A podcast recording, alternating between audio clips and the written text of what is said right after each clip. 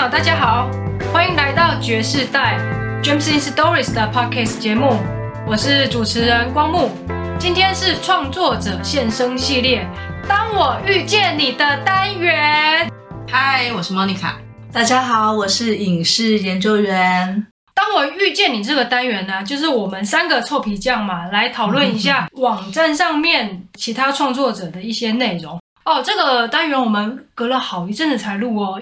包括陀螺行者的异界行路啊，鱼子酱的海的尽头不是家，还有 Tim 在这边已经出道一阵子，在这之前已经有两个人生谢幕中，还有听狗，不过第三个系列叫做过节过节，也是先跟这几位创作者有点拍谢啊，那我们今天会来好好的 feedback 一下我们这段时间累积了看了他们的。一些文章了以后啊，有什么想法？今天也一起来跟大家做一个分享哈。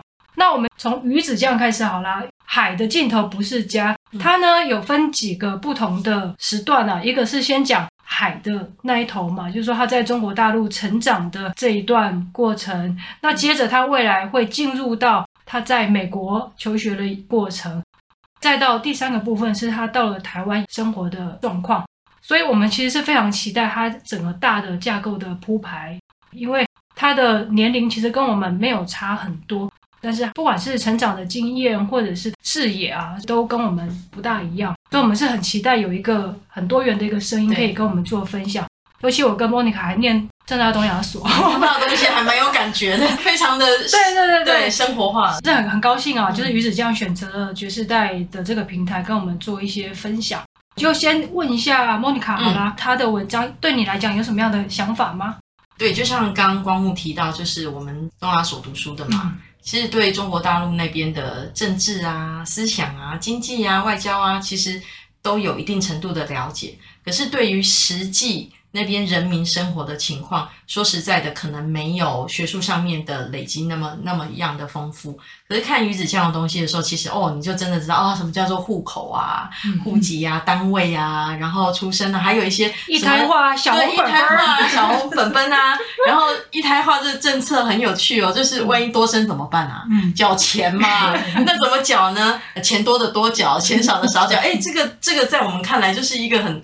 就是跟我们现在所处的这个社会制度啊、政治制度非常不同的一个情况。那不同的政治制度跟社会制度底下，哇，人民生活的情况真的确实是非常不同的。所以看鱼子酱的东西的时候，我会觉得好像就是跟以前读书的情况是蛮呼应的，然后觉得很有趣这样子。对，因为他的用字其实也有点幽默，就他不是说从一个非常严肃的口吻对说啊。我成长的祖国呀，是怎样的？但是我觉得鱼子酱很特别，就是因为他的生活经验跟我们很不一样。他他的出生成长是在中国大陆，然后他的求学在美国，然后他将来就是移居在台湾。后面还有他在台湾生活的分享。其实他。这样子的一个个体，他就融融合了很多不同的文化。然后在他的文章里面，他会去提到，哎，户口就等于户籍的意思哈。然后尿介子哈，就是等于尿布的意思。哇，这个这个其实他很多资讯是塞在里面，其实是。我很帮助我们理解哦，对，他其实没有解释，我们不太知道那个是什么。我我有一次看到你好戒指是什么的，对，我们想说 什么戒指之类的，对对对，其实不是。其实台湾也算蛮多元的社会，其实我们可能也会遇到蛮多像是呃中国大陆或者是东南亚国家的都有，但是。就一般聊天聊天，我们不会谈到那么多啦。就是他的生活细节是，就是真的是很，就是落入到我们实际上生活的一些情境里面。这可能是在我们在一般的教科书或是一个东西。那不晓得影视研究员看到这个系列的时候，一开始有什么样的感觉？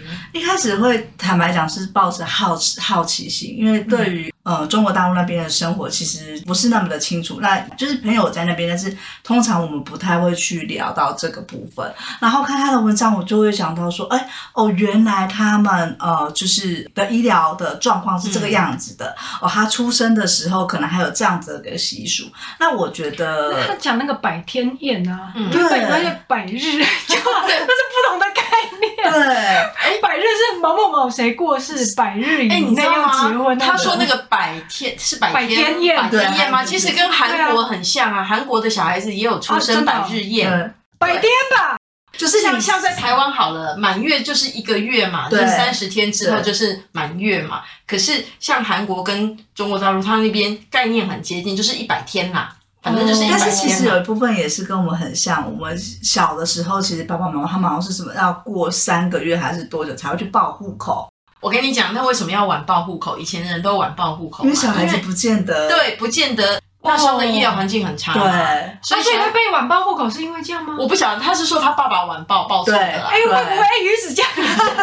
隔空回应一下，因为我觉得，我觉得他不是，我觉得他不是这个状态啦。我看他可能有别的那个。我觉得他看他文章有点可能就是日期报错之类的。可是台湾早期会晚报，就是因为小孩子出生之后，其实你不不知道他养不养得活，是，所以就是三个月后哦有养活，OK 去报户口这样子。我觉得看到后来，这个与其说好奇心，反而是我觉得鱼子酱给我感觉是一个很有温度的人，因为他的他的文章可能前面看起来你就会觉得啊、哦、好欢乐哦，他可能在讲说他经历了什么有趣的事情，在我们看来可能是觉得很有趣、很新奇。可是讲讲讲到后来，他就说哦，比如说他有一篇提到说哦，那个是他被剃头发，因为他被剃头发。然后他的应该是二阿姨吧，哦，抱着他，他就讲说他仅以此篇记录他阿姨。你当他看完就是就是停住，对，怎么会是这个？前面写的这边都是他满满满怀的对于某个人的怀念，可是他用这样的方式去，他并不是用一个就像光良，他不是用一个很严肃然后很沉闷的方式。我觉得这也是一个在记录家庭回忆，然后同时把照片放进去，大家也都可以做这样的练习啦。嗯，对于你的人生经历上，你有什么样的要回忆的东西？所以读起来会觉得，哇，这样子，他是一个在慢慢慢慢把他的成长历程收纳在他的那个记忆的百宝箱里面。对，因为像他的写法，他其实就是编年体，有点像是这样、嗯、啊，几年几月，然后开始这样写写。嗯、其实我们要这样写，其实都有点吃力哦，就是好像我们也许可以知道那种年份，但是当你要细看每一个年份里头的事件的时候。我们都很难把这个东西把它具体讲出来嘛。然后，所以我觉得他用这样子的编排的方式，我也是觉得还蛮佩服他的。嗯、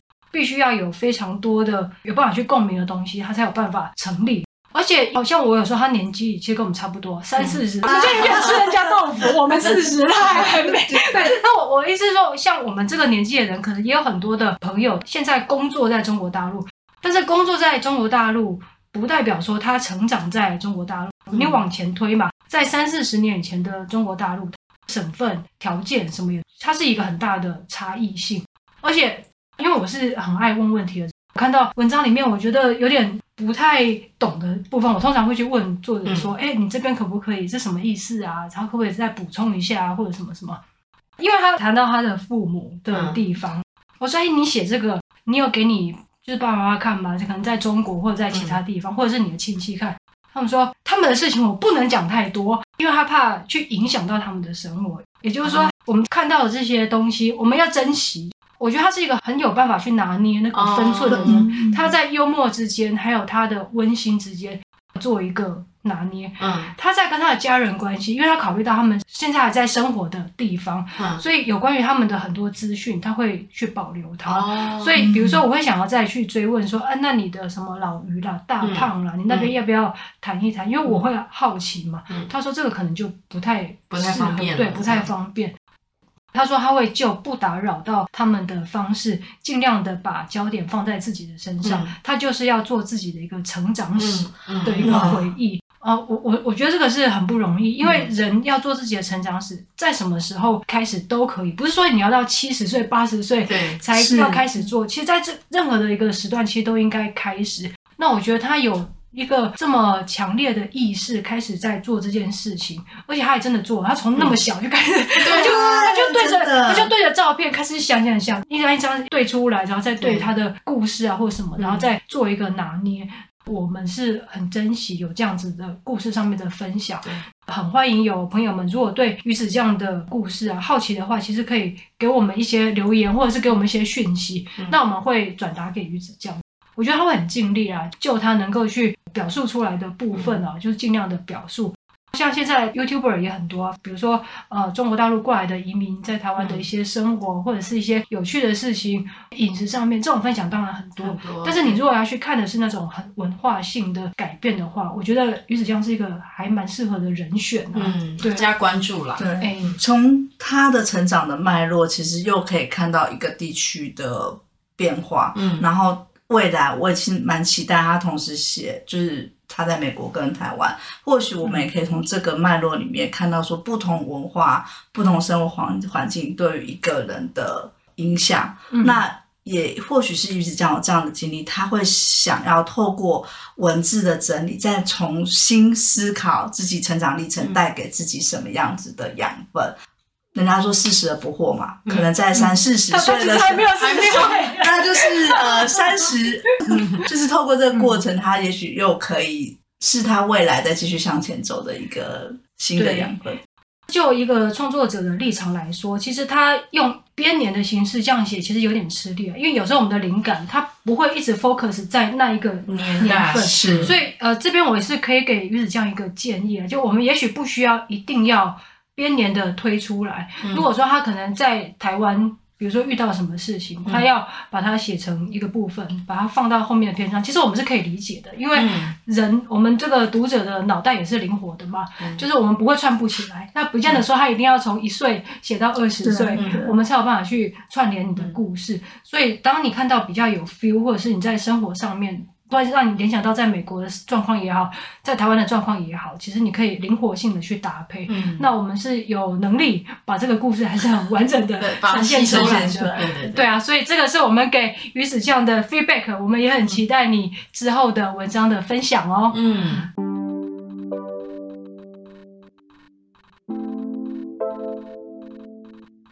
好。接着呢，要进入的另外一个系列，，Monica 跟影视研究员啊，头啊很大，是陀螺行者的异界行路啊，跟大家谈一下。其实我在这个系列里面，对我自己的启发也是很大。大家知道，我现在也是个还算虔诚的佛教徒嘛，但是我一开始看到陀罗行者的东西的时候，其实我也是很讶异的。嗯，我想说，这个是什么？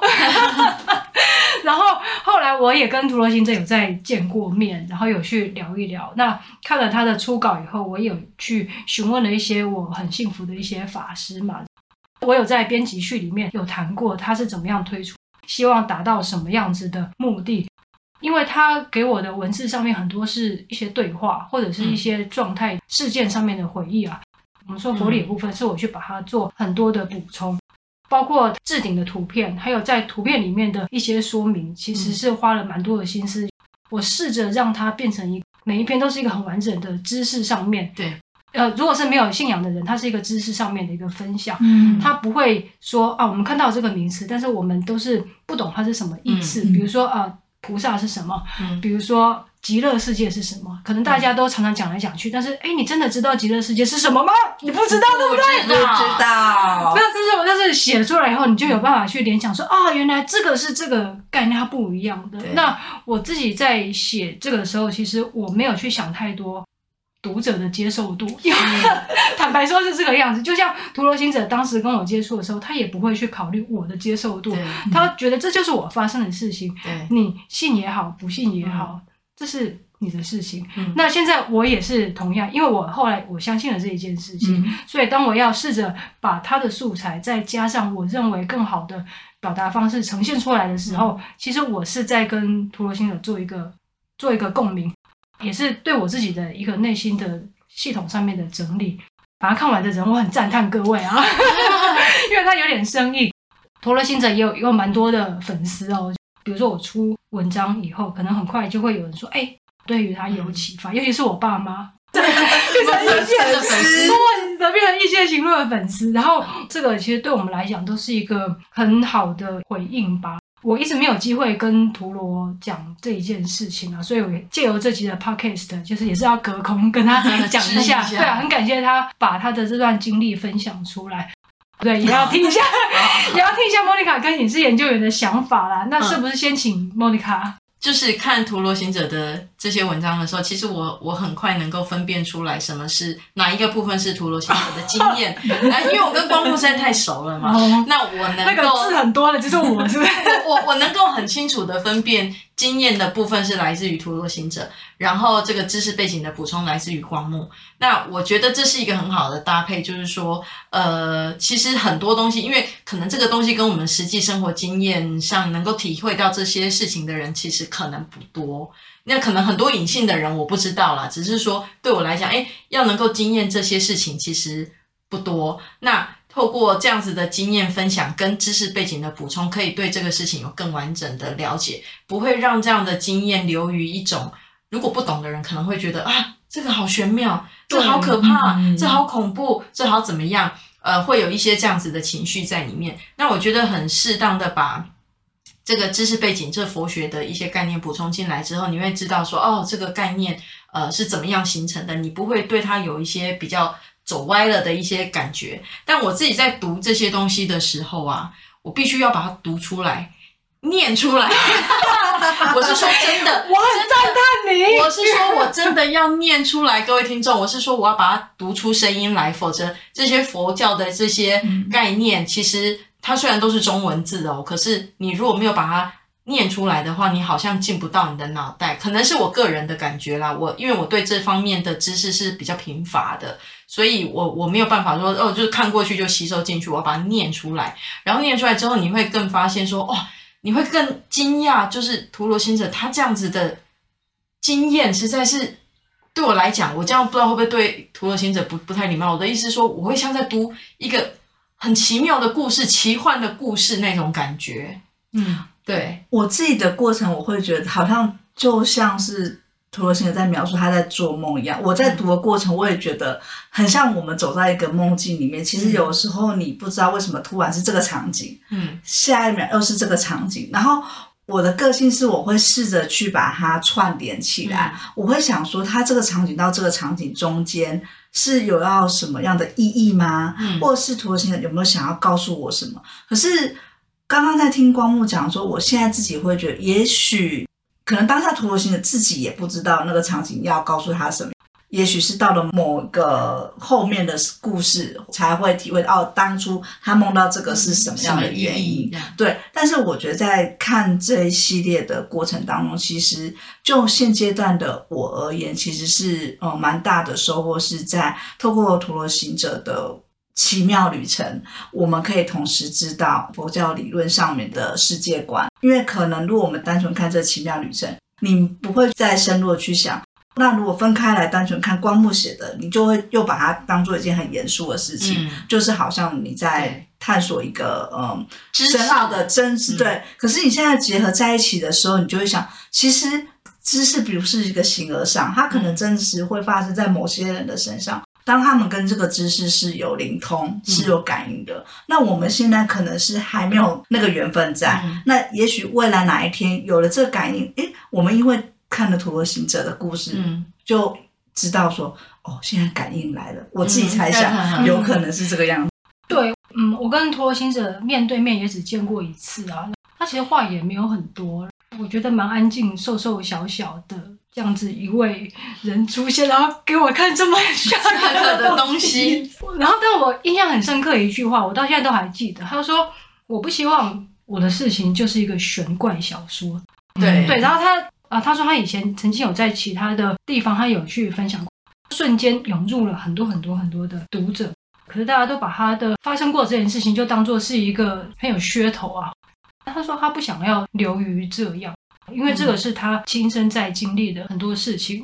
因为这个是几年前开始半梦半醒，直接到异世界去，他也不知道为什么会这样，因为医生诊断他有精神病嘛。他觉得他这样子睡得很不安稳，他是不是被什么附身或者是什么？为什么会遇到这么多很不想要去遭遇的事情？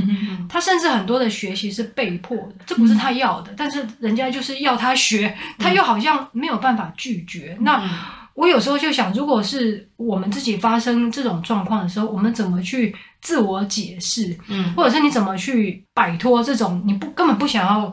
半夜有一个鬼修跑出来，你不觉得很恐怖吗？你去，恐怖哎、欸！对啊，而且而且他他写的好镇定哦。对啊，然后你去庙里面，你你莫名其妙你就听到一些什么东西，或者是人家要你学什么，你就叽里呱啦叽里呱啦，你就自己好像换了一个人一样，你开始看得懂，你会写东西，会讲一些你不知道的东西，不觉得很恐怖吗？某种程度上会害怕，对，你会觉得没有对，你感觉好像自己中邪或者是什么样。所以我我后来我是设身处地的去想，如果是今天我突然。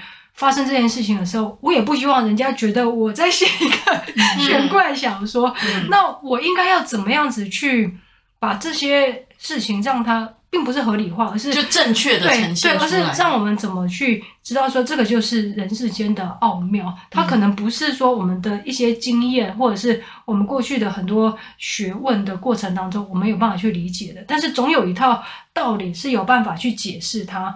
那我就试着把大家的世界观、视野或者是心胸把它打开来，因为图洛已经告诉了我这一件事情。我觉得我的责任，当我要把这个内容分享出来的时候，我也不能让它变成是个玄幻小说。我必须要告诉大家说，在佛学里面，它是合理的，非常合理的，而且它可能在很多的人身上会发生，只是说。在我们身边的比例不多，或者是发生了这些事情的人，他不告诉你而已。对，他直接在公庙里面，哎、欸，欢迎你来问世啊，什么？对，对就他们的选择的方向不一样。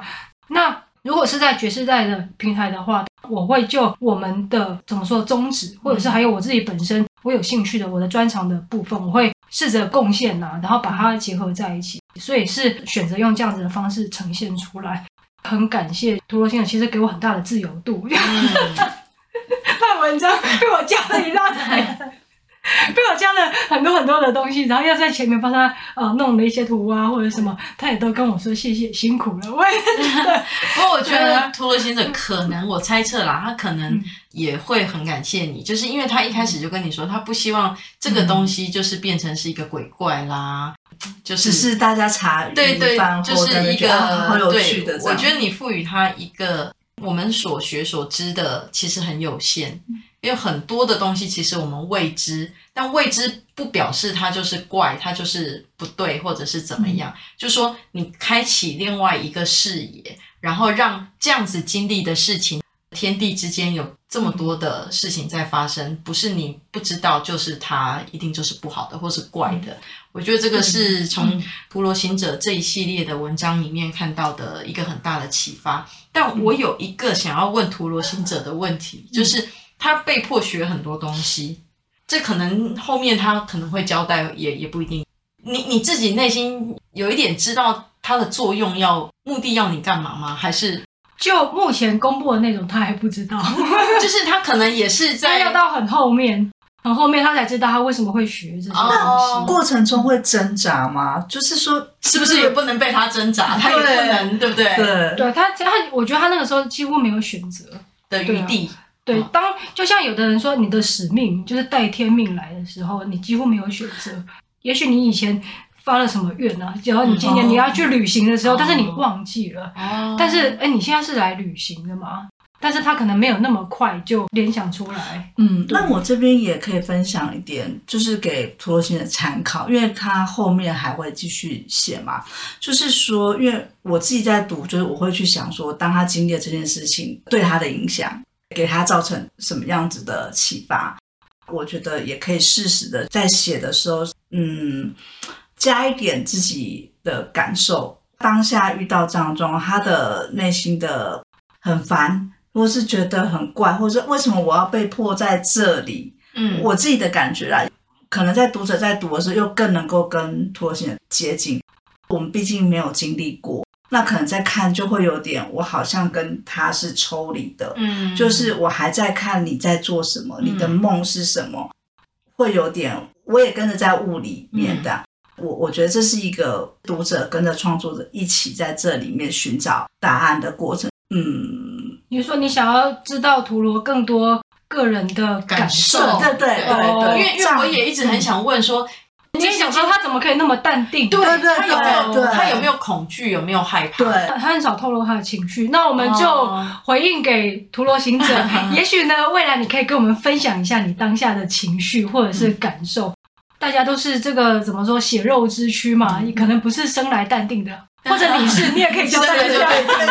我就是，或许他会说，我就是可能有一些天命，所以我很很自然而然接受。那 anyway，我们就是对，我们就 feedback 给图罗，然后看他给我们什么样子的回应。图罗行者未来的内容，大家也是可以继续去期待它。那不管你是看热闹，或者是你真的想在这里面了解其他的佛学的知识，或者你只纯粹想要看以前的敦煌的那个 莫高窟的一些绘画，都欢迎。对，有一个东西忘记说，其实图罗也是想要借由这些资讯的分享，让也有这些经历阴阳眼的人，或者是你常常身边有一些很奇怪的人，不要觉得自己好像很孤单，或者觉得自己很怪，嗯、觉得自己好像被世界上面的人排挤啊。嗯，每个人遇到一些事情，他可能都会有一些理由。你要么寻找协助，如果医学上面找不到的话，其实也有像他这样子的人。对，还是存在着，所以不要这么快的去否定自己。嗯、自己对，好啊，那我们今天这一集哇，讲了鱼子酱跟陀螺行者也聊蛮久的，对 非常谢谢莫妮卡还有影视研究员跟我们的分享，也谢谢大家的收听。那我们就把这一集的内容 feedback 给两位创作者，那也期待你们未来的发布喽。嗯、好，谢谢大家，谢谢。拜拜。